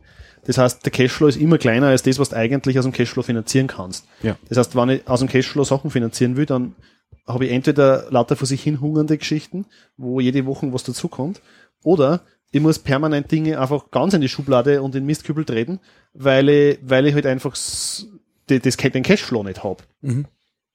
So. Das heißt, am Ende des Tages, glaube ich, wenn man das, die Potenziale der Ideen wirklich heben will, gibt's, außer man ist irgendwie mit einem sehr großen Erbe gesegnet, ähm, oder ein Lotteriegewinn, Ja, dann ist man ähm, selber mit. Teile, Teile und Herrsche. Ja. Schön. Aber da, glaube ich, muss man hinfinden, letztlich. Mhm. Oder es ist zumindest sehr hilfreich, glaube ich.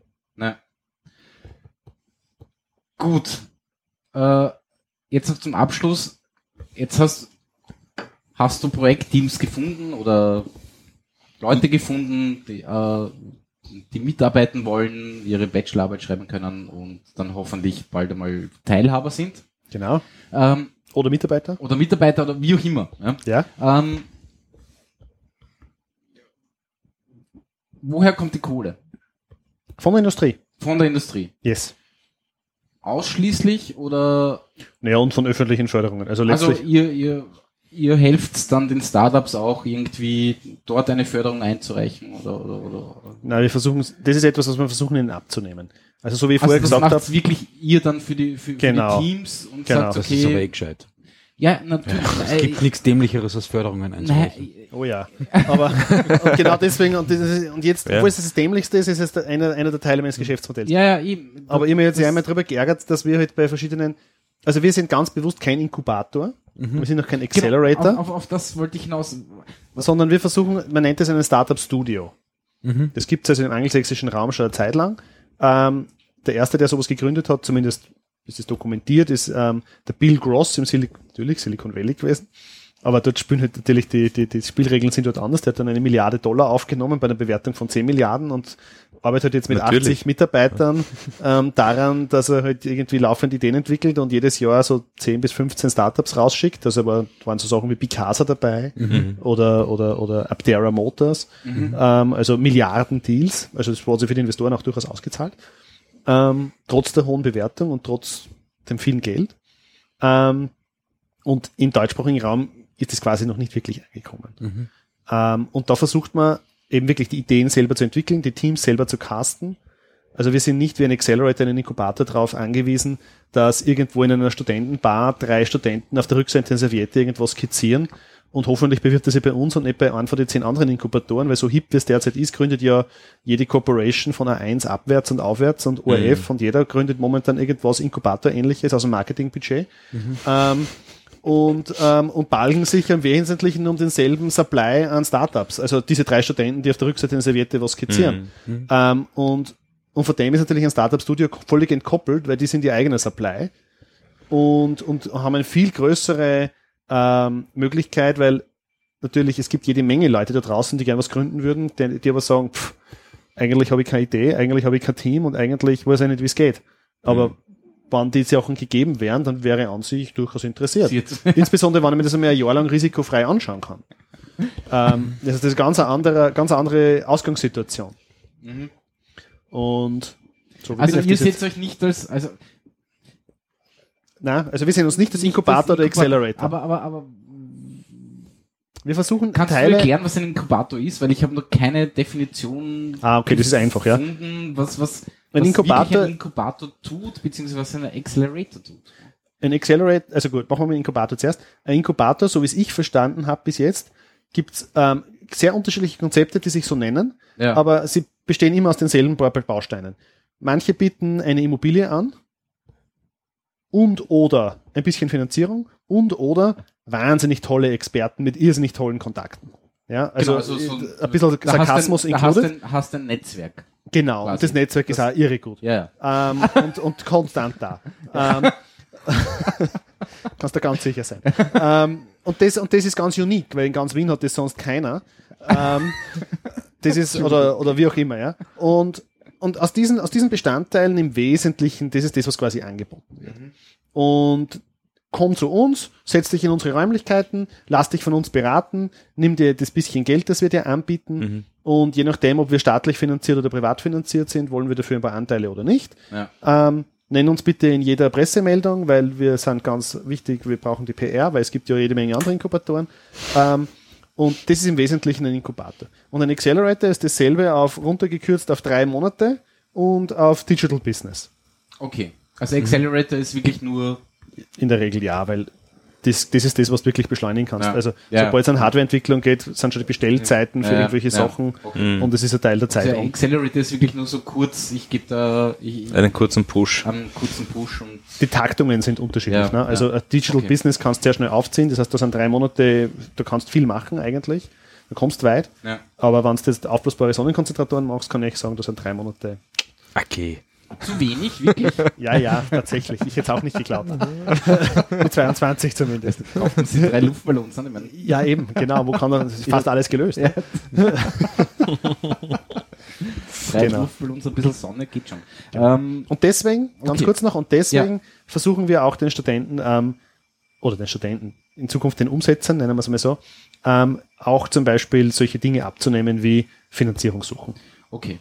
Ja, sondern wir sagen, schreibt die Arbeitspakete, sagt uns, wie ihr euch die Produkt- und Marktentwicklung vorstellt, konzentriert sich bitte auch wirklich darauf, ähm, sagt uns, wie, wie lange glaubst du, dass das dauern wird, wie viel Geld ihr brauchen werdet und ähm, wir wissen, heute braucht es doppelt so lange, braucht es viermal so viel Geld, aber wir wissen auch, wo wir es finden und wie wir es aufstellen. Und mit welchen Investoren wir genau darüber reden. Ja, okay. Ähm, ihr beschränkt euch jetzt einmal im ersten Moment auf Österreich. Ja, ne, und sogar, sogar nur auf Teile von Österreich. Okay. Wir haben jetzt Anfragen aus Vorarlberg und Tirol und so, wo wir sagen, pff, da kommen wir gar nicht hin. BFF. Ja, genau.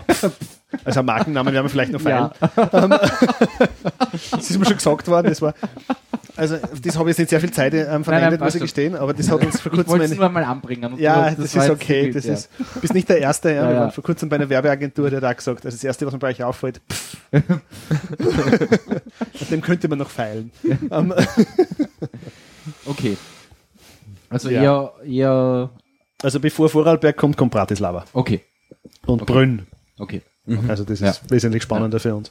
Wobei, man muss dazu sagen, Vorarlberg ist super. Vorarlberg, der IV-Präsident von Vorarlberg ist ein Wahnsinn.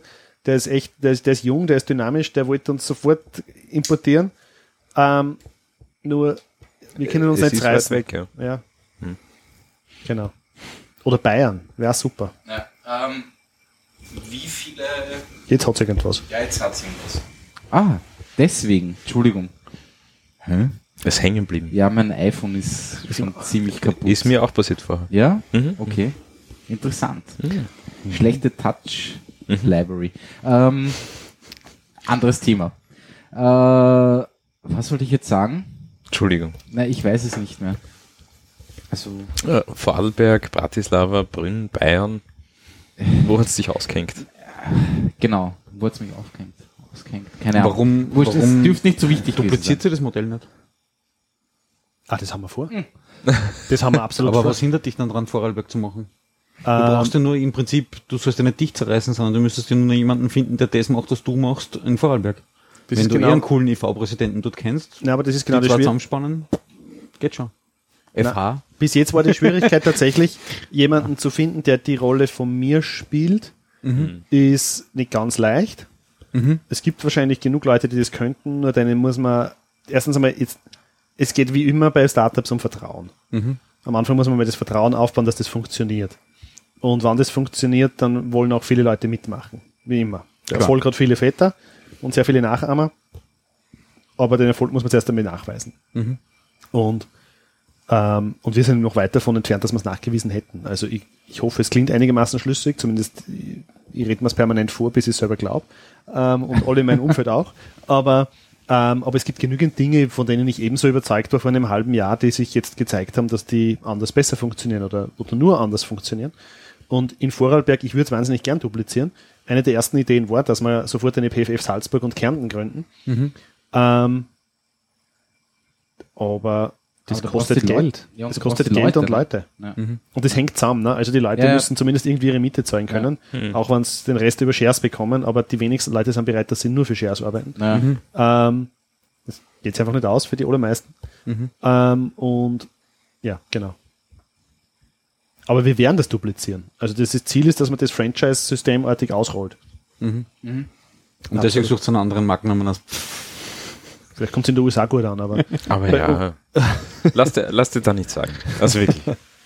Also, Ich, ich habe ja online gesucht nach Founder Factory oder Patent and Founder Factory und keine Ahnung was. Äh, es, es, in Europa gibt's ja da schon ein paar. Ich meine, die machen jetzt vielleicht nicht genau dasselbe, aber so Founder Factories findet man doch ein paar. Ich glaube, in Norwegen Ja, ja. gibt's eine und, und, und. und. die Begrifflichkeiten sind ja auch letztlich, es sucht ja jeder nach irgendwas. Was- Was, jeder, genau. jeder braucht, also was setzt das jetzt zusammen? Irgendwas mit Startup ist, ist nicht ausgelutscht. Ja. Idea pff, ist auch fast Ja. überall drinnen. Factory hat nur irgendwie so was Produzierendes.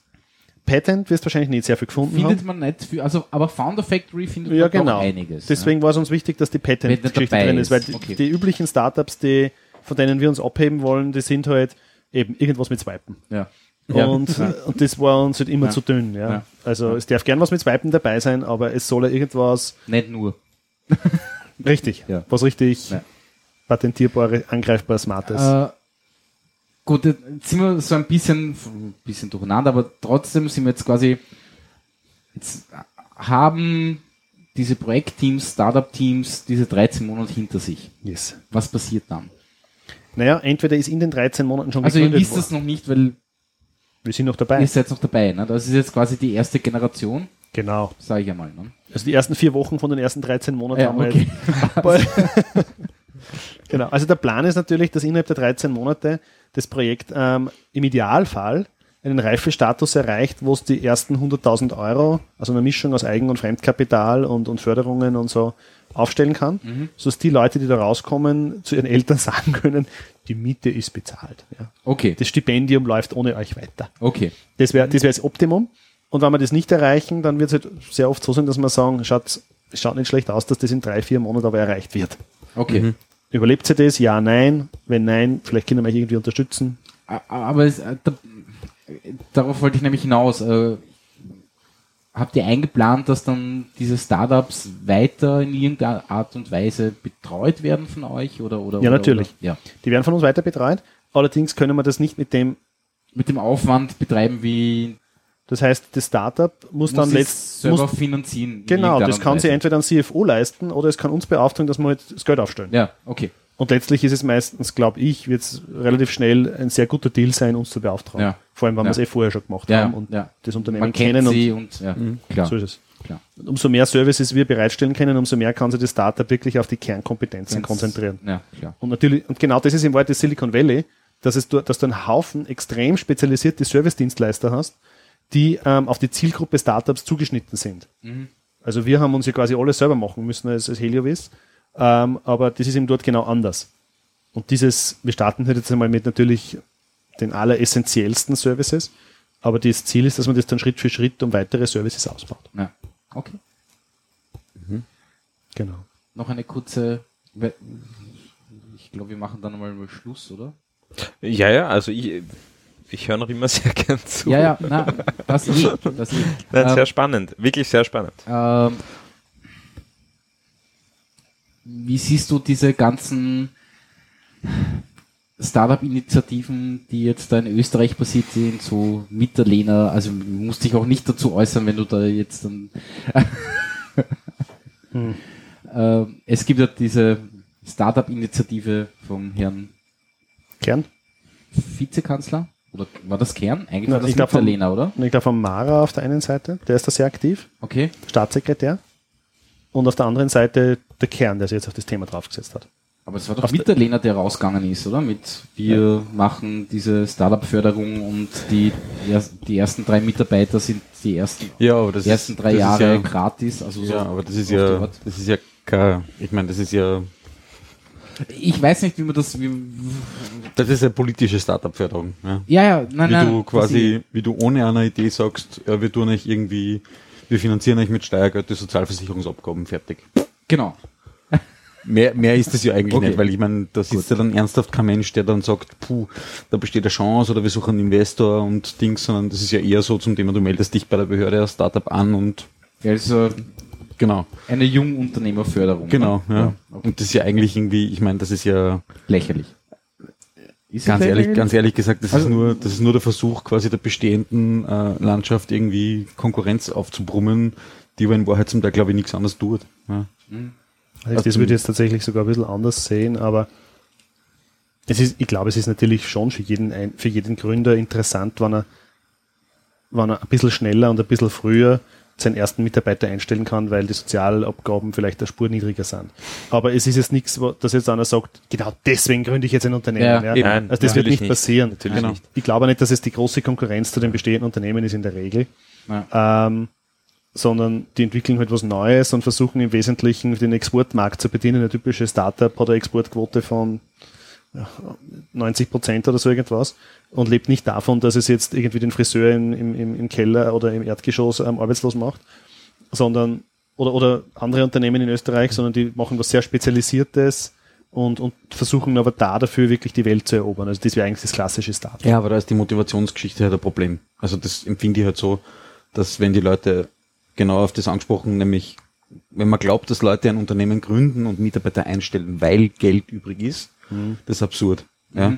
Und das ist genauso wie wenn du sagst, ähm, wir senken die Sozialabgaben oder die Lohnnebenkosten, damit die Unternehmen mehr Mitarbeiter einstellen. Ja. Wenn die nicht mehr Mitarbeiter brauchen, dann werden sie nicht Ist es- nur deswegen an einstellen, weil er Geld überblieben ist. Das ist ja absurd. Ja? Naja, aber da könnten wir jetzt schon Ja, anders ist- argumentieren. es ist- du hast eine Angebot-Nachfrage-Kurve und wenn die Lohnnebenkosten sehr hoch sind, dann zahlt es sich aus, dass ich, das kann man sich genau anschauen. Es gibt Dinge, die in Europa automatisiert gemacht werden und in Indien nicht. Weil Ja, dort sind die Lohnkosten so niedrig, dass ich stattdessen zehn Leute hinstelle. Ja, das Ähm, auf jeden und, Fall. Und, klar. und, und das ist natürlich, jetzt- das sind jetzt zwei Extreme. Aber, aber wenn ich natürlich Lohn, Lohnkosten ähm, sehr hoch besteuere, also Steuern kommt ja von Steuern. Ja. ja, klar. Das heißt, alles, was ich teurer mache, wird dadurch weniger attraktiv. Genau. Also wenn ich Tabak, Arbeits, aber wenn ich, Tabak, Tabaksteuer soll uns am Rauchen hindern und die Lohnsteuer am Ja. letztlich Am am, am Arbeitsplätze schaffen eigentlich. Ja, Weil du wirst, das dreimal, so, du wirst das dreimal überlegen, ob es jemanden anstößt, wann der einfach 50% mehr kostet, als bei einem im Taschel ankommt. Ja. Ja, klar. Logisch. Insbesondere wenn Brutto und Netto ähm, der Arbeitnehmer glaubt, Ja. also, Brutto Brutto ist ja dann nochmal was anderes Ja. mit der Dienstgeberabgabe, wobei mir noch niemand erklären hat können, warum man das trennen muss. Also außer um vielleicht Arbeitnehmer gegen ja. Arbeitgeber vielleicht auszuspielen. Ähm, aber, sonst halt gibt's, so. aber sonst gibt es eigentlich keine Logik dahinter. Nein, um die Kollektivverträge nicht neu verhandeln zu müssen, damit man Belastungen quasi auf einer Seite ansetzen kann, die Die von den- Kollektivverträgen nicht betroffen ist. Deswegen macht man das. Wirklich? Ja, natürlich. Das ist der Grund? naja, wenn du einen Kollektivvertrag ausverhandelt hast, nicht wo drin steht, keine. Ahnung, Also das nein, das spricht niemand aus, aber in Wirklichkeit, doch einmal, damit die- ich auch verstehe. Also noch einmal, wenn, das die, habe wenn ich die nicht. Gewerkschaft und die, und die Wirtschaftskammer einen Kollektivvertrag ausverhandeln, der, sage ich mal, keine Ahnung, für eine bestimmte Tätigkeit 2000 Euro brutto vorsieht, Ja. und der Staat braucht mehr Geld, dann hätte die Gewerkschaft ja das Problem, wenn es auf Arbeitnehmerseite immer wäre, dass die quasi nachverhandeln müssten mit der Wirtschaftskammer. Aha, und sich die natürlich querlegen würden. Und deswegen kann man quasi auf der anderen Seite vom Kollektivvertrag, wo der Arbeitnehmer quasi keinen Unterschied merkt, kann man trotzdem Gebühren einheben, weil die tut man quasi auf dem Bruttolohn drauf. Ja? genau. Ja. Das ist bequem. Aber das Argument verstehe ich nicht ganz, weil ich könnte ja einfach Nein, das sagen, ist ja kein Argument dafür, um Gottes Willen. Das ist nur Nein, nein, aber Tatsache, warum man es Sozialbeitrag... betrifft, den, es betrifft die große Masse der Wähler dann nicht. Ne? Ein, ein Sie Sozial spüren es nicht. Genau, Ja, genau. Sie spüren es ein nicht. Ja. sozialpartnerschaftlich äh, organisierter Staat auf die Weise Geld einhebt, ohne dass es die Masse der Wähler Mitkriegt. mitkriegt und protestiert. Genau. Verstehe. Ja, ja. Aber vor dem Hintergrund muss man sagen, finde ich schon gut. Allerdings, also diese, diese, diese ähm, Lohnkosten oder Sozialabgabensenkung für die, für die ersten drei Mitarbeiter. Aber eigentlich deswegen, weil ich glaube, dass das generell sehr wohl ein Hinderungsgrund ist, dass wir uns wirtschaftlich proaktiv entwickeln können, weil die Lohnnebenkosten wirklich im internationalen Vergleich jetzt nicht die niedrigsten sind. Nein, das ist sicher. Und das, ja, also ich weiß ganz genau, dass ich in, in Tschechien oder in, in, in der Slowakei für dasselbe Geld halt einfach zwei oder drei Leute kriege und in der Ukraine ungefähr zehn. Und das ist wirklich so, ja. Also für 5000 Euro kriege ich in der Ukraine einen 40-jährigen Programmierer, der, ähm, der, der, der studiert hat und, ähm, und zwei Kinder hat und, und da ist er schon um 1000 Euro überbezahlt. Und den Projektmanager muss ich zwar aus Tschechien importieren und der kostet ungefähr 30.000, aber das ist immer nur ein bisschen mehr als, ich meine, ihr kennt die Kosten, was ein österreichischer Entwickler oder, oder, oder, oder Projektmanager kostet Ja. und dann könnt ihr es ausmultiplizieren. Und das war halt die eine Seite, und da kann man diese Kritik anbringen. Auf der anderen Seite muss man sagen, die Förderlandschaft in Österreich kompensiert, und das finde ich eigentlich volkswirtschaftlich durchaus sinnvoll und argumentierbar, kompensiert natürlich das, dass wir einen völlig abgewürgten Kapital, Risikokapitalmarkt haben. Das heißt, wenn irgendjemand was machen will, wie die Heliovis, dann ist das ohne Förderungen gar nicht möglich. Und man muss zu einem Förderoptimierer werden, wenn man, also ich sage es ganz offen, ja, wir haben aus den ersten 100.000 Euro Eigenkapital haben wir fast eine Million Euro Förderungen aufstellen können. Und das war eh eine Heidenarbeit. Und das, ist, das zwingt einen auch zum Teil sein Denken zu strukturieren. Manchmal ein bisschen mehr als nötig, aber es sind Bürokraten und die müssen das, umgekehrt, ich zahle ja Steuern und deswegen denke ich mir, ich finde es auch gut, dass es nicht ganz einfach ist und dass sie nicht, also ganz Ja. so ist es zum Glück nicht mehr, dass man einfach hingeht und irgendein Plätzchen erzählt und Nein, nein, das ist... ähm, aber es gibt natürlich auch eine erhebliche Willkür und Nein, es gibt, vor allem, es gibt vor allem Leute, die erhebliches Hirnschmalz reinsetzen, genau in die Geschichte, dass es ist eben nicht so einfach. Du gehst nicht mit irgendeiner stumpfsinnigen Idee irgendwo hin zur, zur Stadt Wien und sagst, die brauchen Förderung. Ja, also die du wollen, kennst wen. Die wollen, ja, das, das, kann helfen. könnte, könnte sein, dass das hilft, weiß ich nicht, aber das, was die dort sehen wollen, ist schon eine nachvollziehbare Idee. Nur was ich bemerkt habe in Gesprächen mit Leuten, die solche Förderungen auch in Anspruch nehmen, dass die selber eigentlich nicht die Idee haben, das Produkt am Ende des Tages wirklich zu machen, sondern Ach sie so. versuchen, einen Ja, ja, ja. Prototypen so weit zu entwickeln, dass sie dort die Förderabrechnung einreichen können. Ja, ja, diese Fertig. totale Krankheit. Ja. Ja, Das war's. Und das, ja, und Nein, dann, und Ja, dann ist das Projekt eingestellt. Ja. Es gibt Also, eigene Institute. weil, weil sie selber ihren Businessplan gar nicht glauben würden. Also sie erzählen einen Okay. Businessplan, der quasi nur der Frost Das Förderung- aber, aber, aber, aber das, das verstehe Ja. ich eben nicht, weil dann ich nehme eine Förderung, die mir jetzt nur 50 oder sehr oft nur 30 Prozent Mhm. ja, äh, nein, nein, nein. irgendwie finanzieren. Die Förderungen sind viel besser. Also wenn da die, wenn's da sind, die sind auch zum Teil so nur 30 Prozent. Aber Ja, das heißt, aber meine soll Güte. der am Ende des Tages muss ich irgendwie drauf tun musst oder nur- das du ist die Liga einfach, du musst- ich die Abrechnung hinschicke. Das, was ich halt erlebt Also habe in diesem das- Zusammenhang, ist quasi, das du ist die hast da eine Konsequenz Stunde- daraus. Du hast da eine Stundenliste, die so ausschaut, dass quasi die ganze Firma nur an deinem Projekt nur an gearbeitet dem. Projekt Zu gearbeitet 100% an hat. dem- Genau, ja, Und die 30 Prozent sind in Wahrheit 110 Prozent. genau.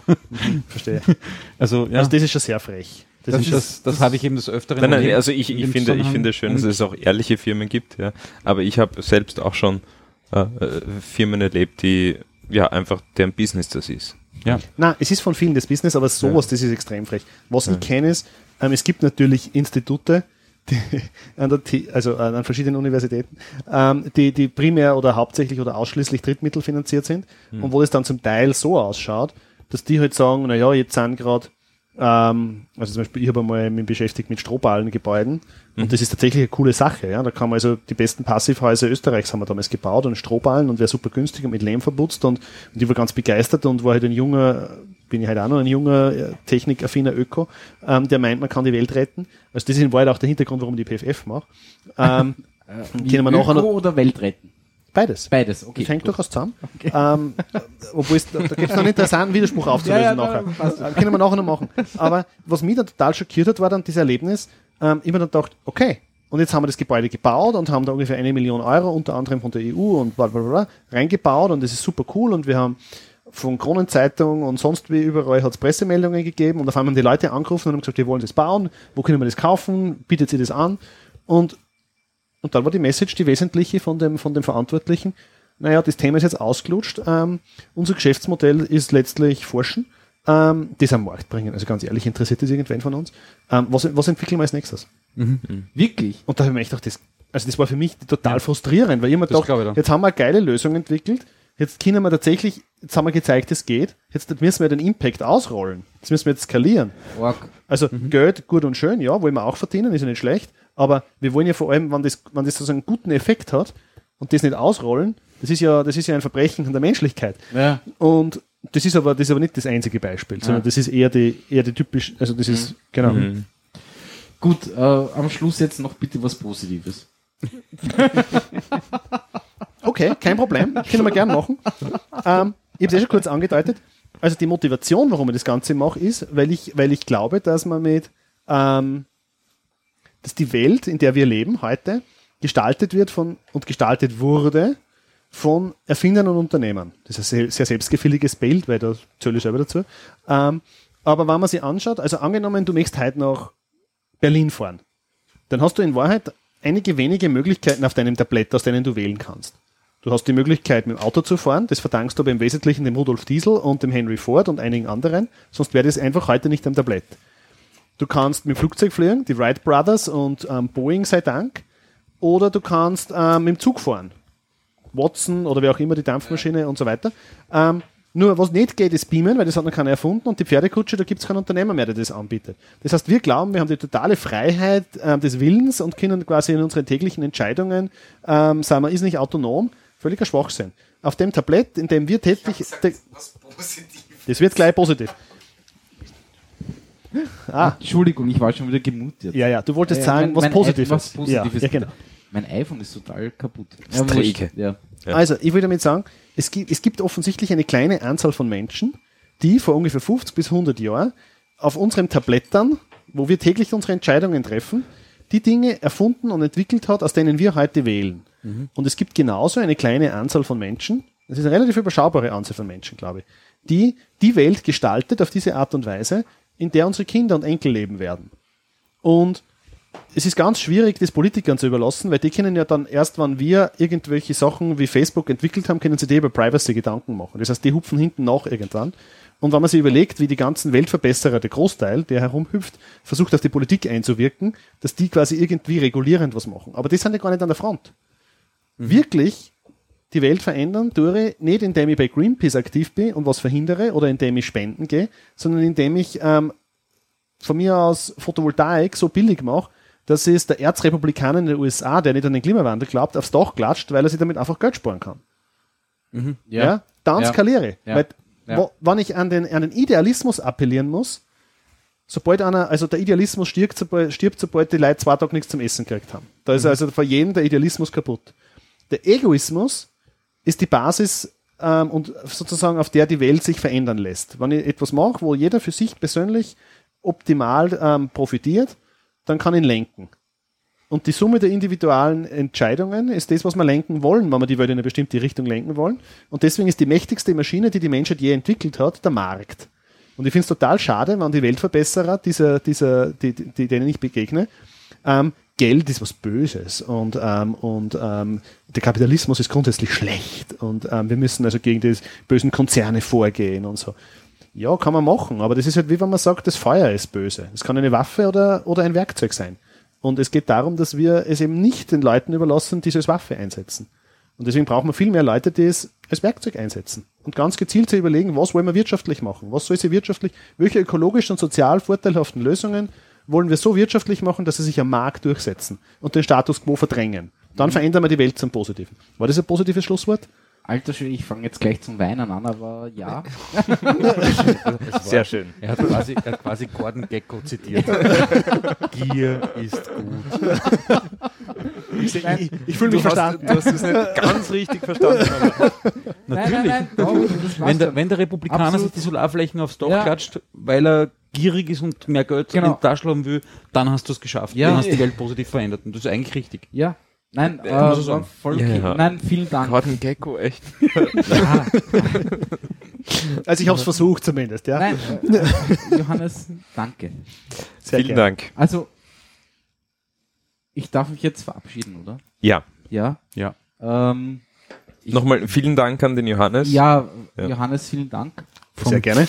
Es war wirklich befruchtend. Von der PF-Factory.at, oder? So ist es. Genau, Ja. Ja, genau. ja genau. Ähm, Äh, n- noch irgendwelche Kontaktdaten, Webadressen, äh, irgend sowas? wird alles in den Shownotes äh, Ja. natürlich Genau. äh, Okay. notiert. Ähm, gut, ich bin jetzt hin und weg, muss ich sagen. Äh, vielen Dank. Äh, ja, wenn ich jetzt im Livestream schlechter zu hören war als, als alle anderen, liegt es an dem dynamischen Mikrofon, das muss ich noch sagen, weil es tut mir furchtbar leid. Ich werde werd noch ein viertes Headset kaufen. ähm, äh, es dürfen auch alle flattern oder irgendwie Geldspenden schicken per Post oder was auch immer. Ähm, ja, das muss ich einfach machen. Ist so.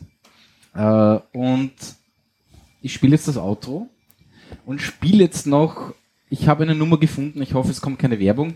Äh, was Lustiges zum Schluss. Wie immer ist das nur jetzt live zu hören und nicht äh, dann, wenn man es runterlädt. Gut, ich sage eine gute Nacht, vielen Dank. Wir verabschieden uns alle Ciao, ciao. und Ciao.